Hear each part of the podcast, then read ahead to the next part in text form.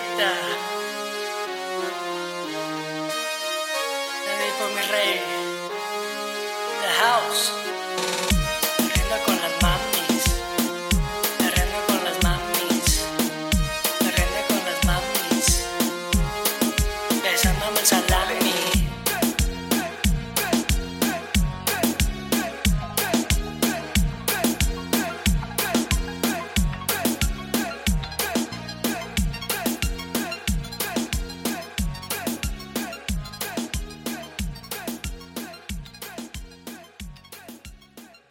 La literatura y la psicología tienen un matrimonio disfuncional que funciona de maravilla. Los mejores escritores poseen una intuición psicológica prominente y bien pudieran haber sido psicólogos. Quizá no terapeutas, eh, probablemente el ego estorbaría, pero sí investigadores, ¿no? Dostoyevsky es un gran ejemplo de esta intuición y no es casualidad que Freud haya calificado a Los Hermanos Karamazov como una de las mejores novelas jamás escritas. Además, además de basar eh, sus teorías en Hamlet de Shakespeare y Edipo Rey de Sófocles. ¿Y qué pasa al revés? ¿Poseen los mejores psicólogos una intuición literaria? Como decía el filósofo Wittgenstein, de quien hablamos en el episodio de Batman, él decía que Freud es un poderoso mitólogo, es un gran creador de mitos de nuestra época.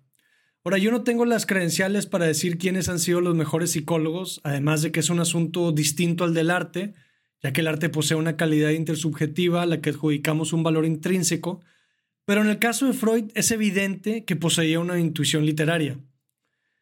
Es por esto que el crítico literario Harold Bloom, crítico de Estados Unidos, lo incluye dentro del canon occidental.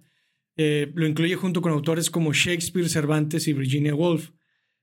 Eh, de acuerdo a las palabras de Harold Bloom, pocas figuras de la historia cultural han tenido éxito como Freud a la hora de introducir conceptos en nuestra época. O sea, pensemos en, conceptos como el ello, el yo y el superyo o el superego. Pensemos en el subconsciente, en, la palabra, cómo utilizamos la palabra, de, bueno, en el psicoanálisis y cómo utilizamos la palabra de psicoanalizarnos, psicoanalizarse, etcétera, ¿no? Y claro, pensemos en lo que, en el complejo de Edipo, que es de lo que platicaremos hoy. Pero hoy quiero partir desde Edipo, el protagonista literario, porque la longevidad de Freud consiste en haber sido un gran escritor. En palabras de Bloom, como terapia, el psicoanálisis agoniza y quizá ya esté muerto, pero como literatura sigue vivito y coleando. Así que comencemos con el primer diagnóstico.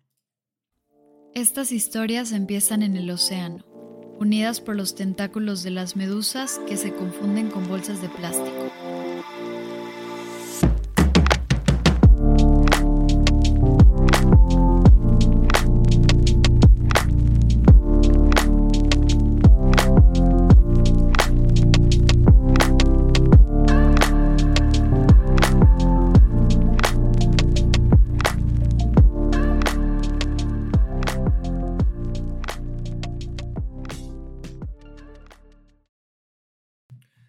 Diagnóstico número uno. Y mi mamá también.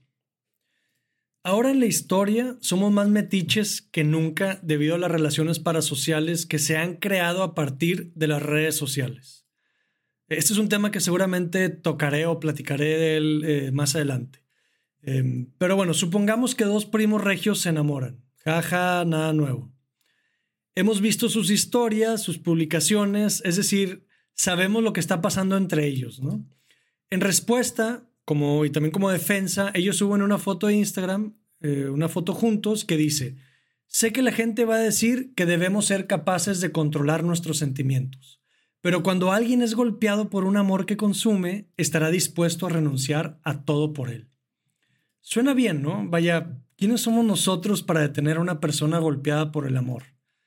En su defensa, simplemente están siguiendo los consejos que nos dieron nuestras familias y que nos dio Hollywood. Es decir, consejos como el amor no tiene edad o en la guerra y el amor todo se vale. Vaya, hasta me atrevería a decir que son buenos muchachos, ¿no? Porque le hacen caso a mamá. Muy bien, ahora cambiemos un poco el orden del, orden, eh, del árbol genealógico. Agreguemos nombres y hagámoslo una noticia. Kim West dio una adopción a su hijo Ben Ford, pero 30 años después Ben quiso conocer sus orígenes, entonces se reencontró con Kim. Ben, ya casado, terminó confesando a su esposa que se había enamorado de su madre biológica.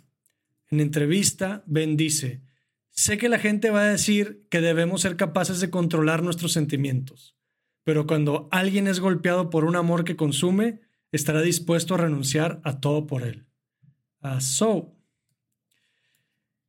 si ven regresar a la escuela o a la universidad para estudiar una maestría o qué sé yo, seguramente lo podrían Edipo. Y a decir verdad, Ben se parece más al verdadero mito de Edipo que al complejo de Freud.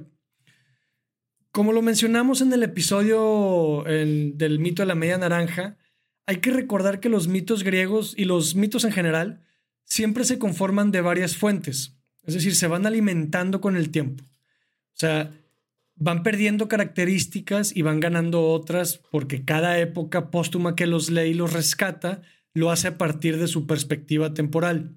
Por ejemplo, Antígona, que ella es la hija de Edipo, quiebra la ley del estado de Tebas y entierra a su hermano porque para ella la ley divina es propiedad a la ley del estado.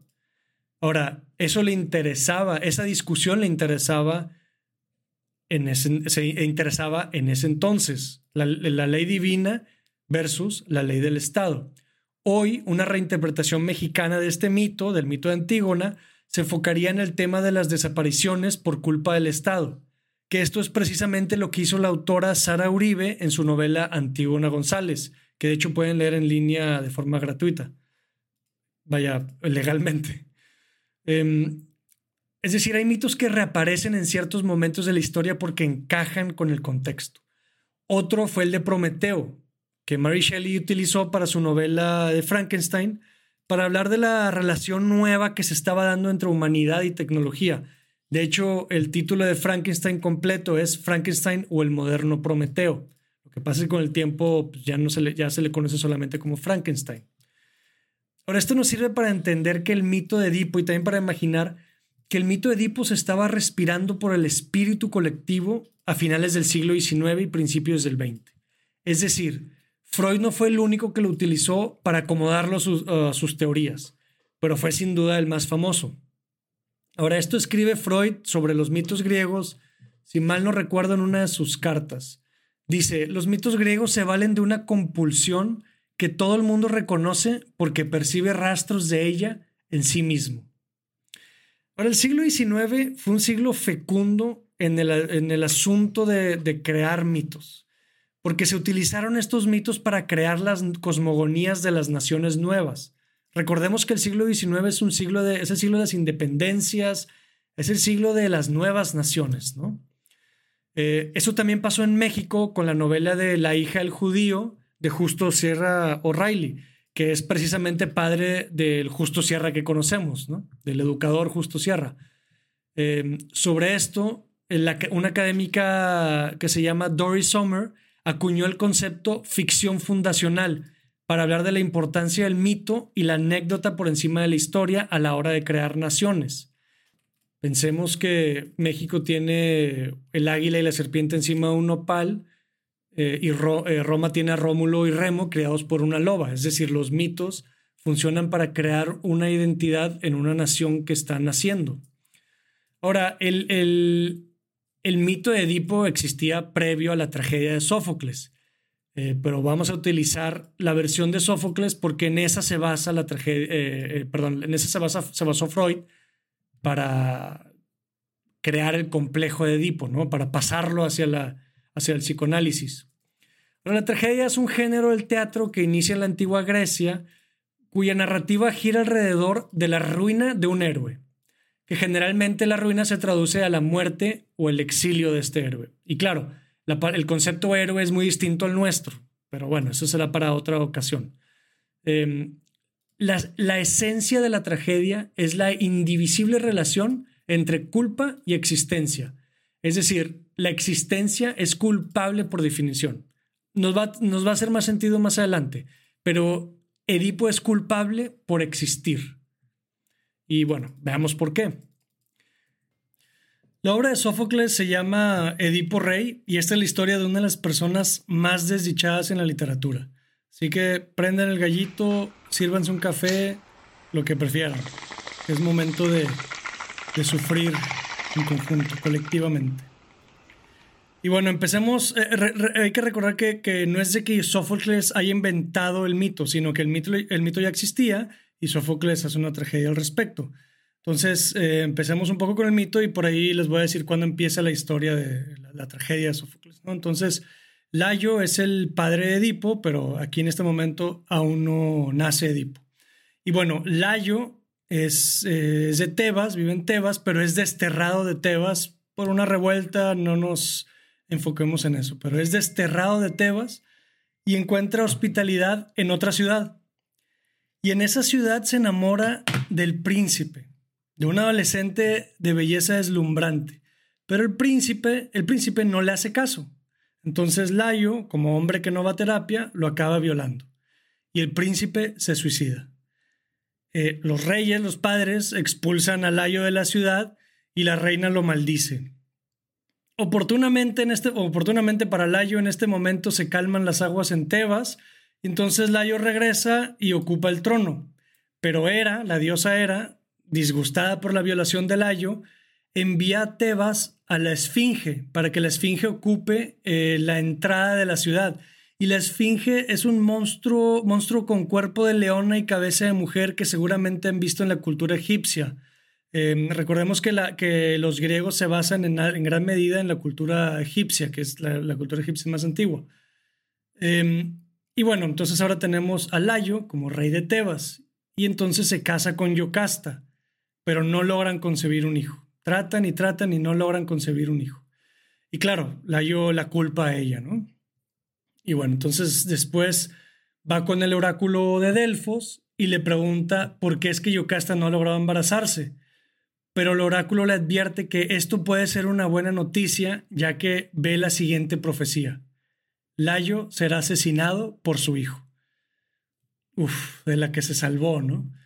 Pero este hermano, bueno, no, pero más bien, este hermano se, se atiene al principio cristiano. El mejor método anticonceptivo es la abstinencia. Decide no tener sexo con Yocasta, no quiere cumplir esa profecía. Pero recordemos que desde la Virgen comprobó que la abstinencia es 99.9% efectiva. Porque Yocasta, emputada, emborracha a Layo y tiene sexo sin consentimiento. Y por supuesto, se embaraza. Una vez nacido el niño, pues imagínense el terror que tiene Layo, lo coge, le perfora los tobillos, los ata eh, y se lo da a uno, de a uno de sus pastores para que, lo, para que lo abandone en una montaña y muera. ¿no? Hay aquí varias versiones que lo abandone en una montaña, que lo deje en un río, etc. No importa. El punto es que se lo da para que lo deje morir. Y aquí podemos aprender una moraleja a, medio, medio relato, que es para evitar profecías, hagan el trabajo sucio ustedes mismos. Porque el pastor le remuerde la conciencia y entonces se, le, da al niño a otro pastor que viene desde otra ciudad y este nuevo pastor cuando ve al niño con los pies hinchados debido a la perforación que le hicieron que le hizo Layo en los pies lo llama Edipo. Edipo significa el de los pies hinchados. Ahora este pastor que es de otra ciudad se lo da a sus reyes porque la reina no ha logrado tampoco quedar embarazada. Entonces como hecho a la medida el destino para Edipo, él crece en una familia que lo ama. Del párrafo anterior a lo que sigue, Edipo es feliz. Pasan los años, Edipo crece y en un banquete, alguien más, alguien más que se le pasan las copas, le dice que es adoptado. Vaya, es un secreto a voces, Edipo no se parece a sus papás, si ellos son chaparros, él es alto. Si él tiene la nariz chata, los papás afilada, etc.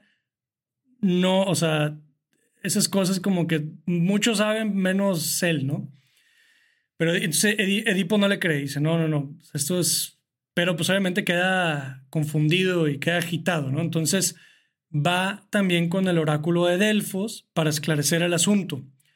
Pero el oráculo le da una noticia peor, le dice que ve una profecía, o más bien que la profecía dice que Edipo va a matar a su padre y que va a casarse con su madre. Y obviamente Edipo queda horrorizado y la cuestión de que si es adoptado o no pasa a segundo plano. Él quiere tanto a sus padres que decide dejar de, eh, inmediato, dejar la ciudad, autoexiliarse y se va caminando con el morral en la espalda. Muy bien, eh. regresemos a Tebas. Durante todo este tiempo que, que, Edipo estuvo creciendo, todos estos años, no sé, imagínense 18, 20 años, la Esfinge sigue acechando la ciudad de Tebas. Ahora, la Esfinge lo, lo, que hace es que la Esfinge está parada en la entrada de la ciudad y a cada persona que pasa le pregunta un enigma. El enigma es, ¿quién es el único ser de entre todos los habitantes de la Tierra que posee dos pies, tres pies y cuatro pies? y es más débil cuanto más pies posee. Aquel que responda mal muere. Entonces imagínense el terror que, que, lleva eh, padeciendo Tebas eh, por 20 años, ¿no? Y Layo ya, bueno, le tomó solamente 20 años a Layo para hartarse de la esfinge. Entonces eh, decide ir con el oráculo de Delfos para ver qué es lo que se puede hacer al respecto con la maldición de Hera, ¿no? Aquí no recuerdo si él sabe.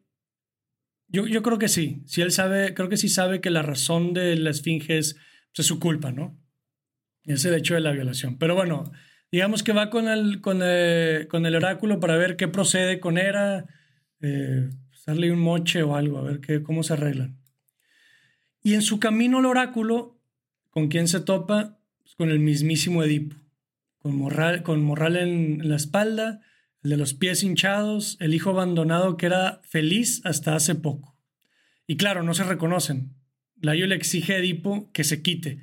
Dice, quítate porque un hombre, eh, quítate porque un hombre mejor que tú va a pasar, ¿no? Refiriéndose al sí. Y dice Edipo, nadie es mejor que yo más que mis padres y los dioses.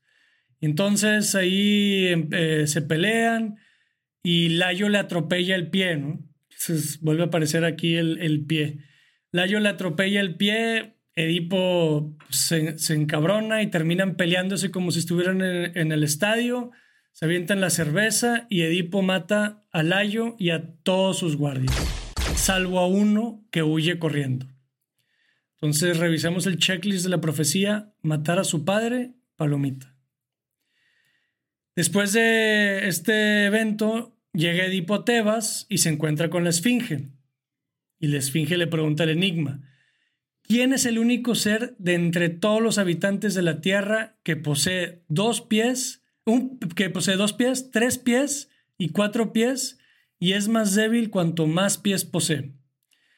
Edipo responde, pues muy fácil, el humano, porque gatea cuando nace, camina cuando es adulto y se apoya en un bastón cuando es anciano.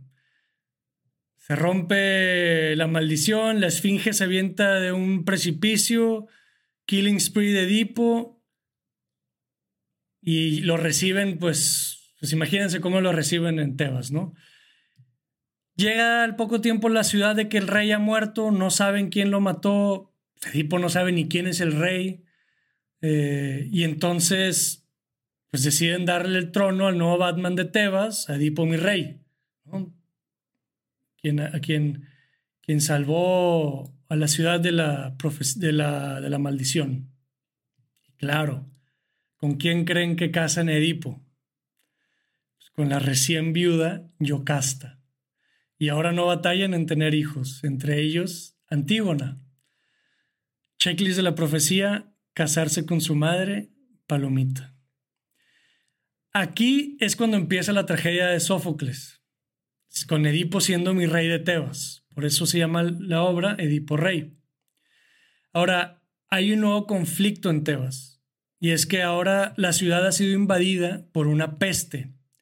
Entonces, Edipo manda a su cuñado, el hermano de Yocasta, con el oráculo de Delfos. Recuerden que el oráculo de Delfos es crucial en, la, en la cultura griega para comprender un montón de, pues, para comprender profecías, maldiciones, eh, para, comprender destinos, etc. ¿no? Entonces, Edipo manda a su cuñado con el oráculo de Delfos para ver a qué se debe la peste y qué es lo que hay que hacer para quitarla. Y el oráculo les dice que deben desterrar de Tebas al asesino de Layo porque el asesino sigue en la ciudad. Entonces, llega el cuñado con Edipo, le, le, cuenta lo mencionado por el oráculo y pues Edipo nunca conoció al rey de Tebas, nunca conoció a Layo y entonces dice, pues claro, perfecto, muy bien, hagámoslo, busquen quién fue el asesino y lo sacamos el lunes a primera hora, ¿no? Cosa es que él no, no puede, vaya, ustedes son los que estaban aquí, ¿no? Entonces ayúdenme a ver con quién, con quién empezamos a, a preguntar. Y bueno, eh, dentro de esas indagaciones le llaman al mejor adivino de la, de la vecindad, al ciego Tiresias. Él es un adivino hecho y derecho. O sea, es de los adivinos más famosos de, de, digamos que la cultura griega, al menos que, que recurrentemente aparece en la literatura eh, griega. Y él, pues como un adivino hecho y derecho, sabe cómo está la cosa, ¿no? Sabe que Edipo es el hijo de Layo eh, y sabe que, que, él es el que asesinó al ex de su madre, ¿no? Pero cuando lo llaman, prefiere no decir nada. Pero bueno, por orgullo, por lo que sea, dice, yo sí sé quién es, pero prefiero no decirlo, ¿no? Y entonces le, eh, le dice, a ver, pues no que muy, muy, ¿no? O sea, a ver, dinos quién fue. Y dice él, no, no, no, em, no te conviene saber. O sea, sí sé, pero no te conviene saber. Y dice, ¿cómo que no me, dice, ¿cómo que no me conviene? Si yo soy el mi rey de esta ciudad, tú tienes la obligación de decirnos quién es el asesino y dónde está, te lo estoy ordenando, ¿no? Y así se la pasan entre que sí, que no, que sí, que no, hasta que Tiresias explota y le dice la verdad. Le dice, tú eres el asesino de Layo. Y Edipo inmediato no lo cree, digo, también no hay razón por qué creer eso, ¿no? Entonces Edipo acusa a su cuñado de orquestar esta mentira junto con Tiresias, o sea, es decir, que el cuñado le dijo a Tiresias que diga esto para que el cuñado pueda quedarse con el trono, porque el que le sigue al trono, al menos mientras que, crecen los hijos, el que le sigue al trono, bueno, no, de hecho no, creo que aquí hay algo importante porque si mal no recuerdo, el que le sigue al trono sí es Tiresias porque es eh, matrilineal, pero bueno, eh, dejemos eso pendiente para confirmar después. La cosa es que el que le sigue al trono es el cuñado. Entonces dice, no, tú estás organizando toda esta, estás orquestando esta mentira para quedarte con el trono. Y entonces le, lo, corre a la ciudad, ¿no? Le dice, tienes que irte de aquí, están, termina enojadísimo. Y bueno, va, eh, con Yocasta, Yocasta ya está entero, o sea, le platica de eso y pues pobre Yocasta, ¿no? Porque pues otro de los personajes más desdichados en la literatura, yo creo que, o, más bien tan desdichado como, ella es tan desdichada como Edipo, porque si por un lado el razón, el, humano, ah, que la si por un lado el hermano miente, entonces el hermano debe irse de la ciudad, es decir, pierde al hermano. O por el otro lado, si el adivino tiene razón, pues eso significa que se casó con su hijo, ¿no? Entonces, aquí llega, vaya, en el mejor momento posible, al menos dramáticamente hablando, eh, hablando, llega un mensajero de la antigua ciudad de Edipo para dar la noticia que su padre adoptivo murió y quieren que Edipo herede el trono. Ahora, Edipo tiene un sentimiento agridulce, pues le duele la muerte de su padre, pero significa que no todas las profecías son ciertas. Porque recordemos la profecía que le dijo el primer oráculo. Él, sigue pensando, o sea, en este momento él sigue pensando que sus padres son los de la antigua ciudad, ¿no? Entonces dice, bueno, eh, eh, esto, esto, comprueba que, que, las profecías no, pues no hay, que no hay que hacerle caso total a las profecías, ¿no? Esto, le da esperanza que la acusación de Tiresias sea falsa. Pero resulta que el mensajero es el mismo pastor que recibió a Edipo recién nacido recibió de otro pastor y el que le puso nombre. Entonces, como que, a ver, tú eres Edipo, tú eres adoptado, o sea, yo te entregué a tus padres Edipo, a ver, te más es conocido, ¿no? Y porque, ¿cómo, cómo, cómo? A ver, ¿qué, qué, qué, está pasando aquí? ¿Qué me estás diciendo? Y entonces, a ver, búsquenme al otro pastor, al que me entregó, en palabras de este mensajero, busquen al pastor que me entregó. Lo, buscan, lo encuentran. Este pastor se había huido después de la matanza de Edipo y no quería saber absolutamente nada de Tebas. y pues cuando lo traen a la, ahí con Edipo y con el mensajero y con Yocasta y con todos a preguntar, a ver, esclarezcan aquí el asunto, pues dice, sí, en efecto, Layo me dio al hijo que tuvo con Yocasta para matarlo, pero a mí me remordió la conciencia y se lo entregué a otro pastor, a él que están viendo ahí como que es mensajero y pues bueno, yo ya no sé qué haya pasado después, ¿no? Entonces dice, bueno, sí, yo, yo, yo se lo di a, a, tus padres, yo, yo, te di, yo te entregué a tus padres adoptivos. Eh, aquí todo se va al mame, como se pueden imaginar. Porque en otras palabras, lo que le están diciendo a Edipo es, te cogiste a tu jefa, güey. Y a Yocasta, te cogiste a tu hijo, güey. Entonces Yocasta sale corriendo de la vergüenza, Edipo la persigue, pero cuando llega a la habitación la ve colgada, la ve ahorcada, eh, y Edipo coge uno de los alfileres del vestido de Yocasta y se saca los ojos, cegándose a sí mismo por la vergüenza de, de, lo que pasaron. ¿no? Al final de cuentas, la historia acaba que Edipo se autoexilia de Tebas, acompañado solamente por Antígona, su hija fiel.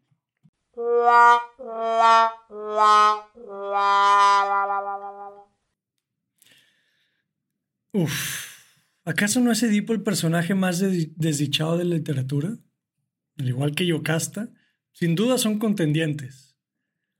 En el caso del relato, los, los deseos de acuerdo a Freud son dos, poseer a la madre y asesinar al padre. Y esto tiene que ver, que, pero digo, como no, no me quiero concentrar en Freud, pero esto tiene que ver con, con la falta del pene en la madre y demás. Y vamos a hablar un poquito, lo vamos a mencionar un poquito en el siguiente episodio, porque vamos a hablar de, del masoquismo. Pero bueno, los deseos, de acuerdo a Freud, son dos, poseer a la madre y asesinar al padre, lo que se ha venido a llamarse el complejo de Edipo.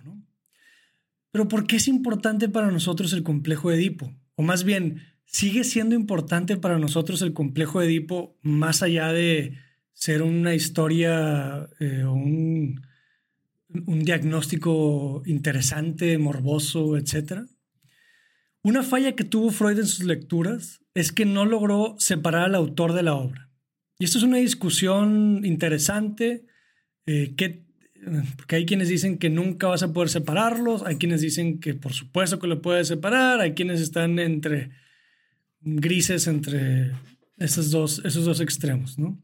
Pero Shakespeare no lograba separar al autor de la obra. Para él, perdón, Shakespeare. Freud no lograba separar al autor de la obra.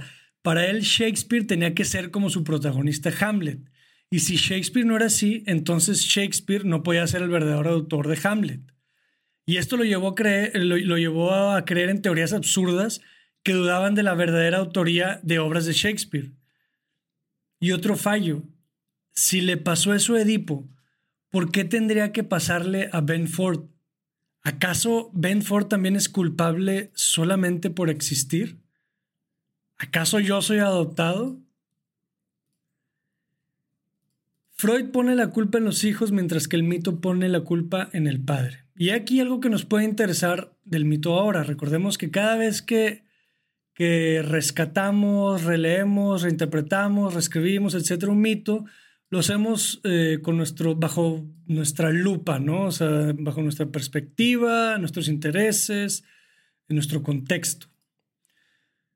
¿Recuerdan a Tiresias, el adivino que no quería decirle la verdad a Edipo? Bueno, de acuerdo al origen de Tiresias, él se quedó ciego porque vio a, dos serpientes acoplándose, procreando. Y mató, eh, eh, bueno, esto es algo que, no, debes de cachar a serpientes en medio del acto sexual eh, por una razón eh, griega que creo que todavía perduró después eh, en India. Pero bueno, el punto es que eso es algo que no debes de... Es inoportuno ver eso. Y entonces su reacción fue matar a la hembra en el acto. Y el castigo de este acto voyeur fue la enfermedad femenina y obviamente entre, lo pongo entre comillas, así es como lo menciona, ¿no? La enfermedad femenina. Y entonces él recuperó su masculinidad, es decir, le, cambiaron el género. Lo, aquí obviamente no, no, sé si le cambiaron el sexo o el género. Eh, eh, eso sería yo creo que ya una, una lectura, eh, y quizá la haya, pero una lectura bajo la teoría feminista o la teoría queer más bien. Y bueno, él recupera su masculinidad cuando regresó y mató a la serpiente macho, ¿no? Después de lo que le pasó. Y, regresó eh, años después. Em, pero bueno, tengamos esto en cuenta. Porque, por otro lado, o sea, digamos que eh, em, paralelamente Hera le estaba reclamando a Zeus sobre sus infidelidades. Recordemos que Zeus es eh, el personaje más infiel en la historia de la literatura y Zeus, eh, eh, defendiéndose, minimizó sus infidelidades diciendo que al cabo las mujeres sentían más placer que los hombres durante el sexo. Y entonces para resolver esta discusión le llaman a Tiresias como árbitro, ya que él había sido tanto mujer como hombre. ¿no? Entonces le preguntan, a ver, Tiresias, ¿quién tiene la razón aquí? Y Tiresias respondió que por mucho la mujer sentía más placer esto le da la victoria a Zeus. Entonces era emputada, eh, cegó a Tiresias. Y Zeus se sintió mal al respecto, sintió culpa de que, bueno, pues me hizo ganar, pero pues el pobre quedó ciego y entonces le otorgó el don de la clarividencia. Y es aquí, eh, digamos que a partir de aquí, que Tiresias se convierte en el divino más famoso de la mitología griega. Entonces aquí vemos también la razón por la cual Zeus es visto ahora de otra manera, ¿no? Por su, por la cantidad de infidelidades, por su, pues lo que ahorita entendemos por violaciones, eh, digo, por ahí nace Helena, Aquiles, etc. Em, y también el, el tema del género y la sexualidad. Otro tema importante es eh, los padres, porque recordemos que, que, todo esto se ocasiona por culpa del Layo, ¿no? Por una violación del Layo con, con el príncipe. Eh, y bueno, cómo Layo ocasiona todo este desastre, ¿no? Así que psicólogos ahora está en sus manos sacar un diagnóstico por ahí, si es que hay, de este de estos extraños relatos. De lo que sabemos de Ben Ford es que dejó a su esposa y se emparejó con Kim West. No creo que se haya casado eh, con ella, probablemente es ilegal. Eh, no lo sé, dependiendo de. Creo que ellos vivían en Gran Bretaña, si mal no recuerdo, entonces no, no lo sé. No, creo que vivían en. No, eran de Estados Unidos. Creo que vivían en Missouri, ahora que recuerdo. Pero lo último que se sabe es que querían tener hijos, ¿no? Entonces, hijos y nietos de un tiro. Estaremos hablando los siguientes tres episodios, eh, bueno, al menos que se nos cruce uno por ahí, pero de otros tres diagnósticos. El que sigue es el masoquismo, eh, después el sadismo y después el oblomovismo. Son tres diagnósticos psicológicos, psiquiátricos que salen a partir de la literatura o que se traducen de literatura a psicología, ya sea que son personajes literarios o por, el autor, ¿no? Y es interesante pues verlos con, con, con, nuestro contexto ahora, ¿no? con nuestro contexto tanto en la teoría de género, en la teoría queer, eh, nuestro contexto eh, moral, nuestro contexto, bueno, es, un contexto muy distinto, no se diga el de los griegos, pero también es un contexto muy distinto al de Freud, ¿no? Eh, y bueno, que, bueno, tampoco no es casualidad que estos cuatro, ya sea eh, el complejo de Edipo, el, el, masoquismo, sadismo y el oblomovismo, aparecen más o menos en la, en la misma época, aparecen en el siglo XIX y principios del XX. Y pues bueno, es una época que está en donde eh, la psicología ¿no? toma, bueno, no, sé que empiece la psicología, pero digamos que es el, eh, donde el boom de la psicología. Y estos psicólogos y estos psiquiatras y estos autores, eh, muchos filósofos también están dialogando, digamos, con estos textos de la psicología, dialogando con Freud, siendo con Freud, con Jung, vaya, eh, con, estos autores más famosos de la psicología. Y lo, eh, están comparando con la literatura. Esto yo no sé si se haya perdido un poco, eh, eso apenas pues que nos lo diga algún psicólogo, algún psiquiatra. Eh, puede que sí, y puede que eso tenga más que ver con la forma, por la tecnocracia, ¿no? Como la forma en que ahora mm, nuestros estudios son mucho más específicos. Entonces, no es de que el psicólogo de ahora o el psiquiatra ahora eh, esté leyendo menos, solamente que no está leyendo literatura, sino está leyendo eh, papers de, pues, no sé, neurología. hay, una especialización eh, más precisa. Em, que claro, pierde, pierde una amplitud que otros tenían, pero gana pues, otras cosas. Son, son cambios de contexto eh, por lo que vale la pena comparar y, platicar y verlos con, con nuestra nueva lupa. En fin, eh, eh, búsquenos en Instagram, nos llamamos Literatura Gelatinosa. Eh, búsquenos en Instagram, por ahí de repente también doy talleres. pero bueno, es todo por hoy. Se van por la sombrita.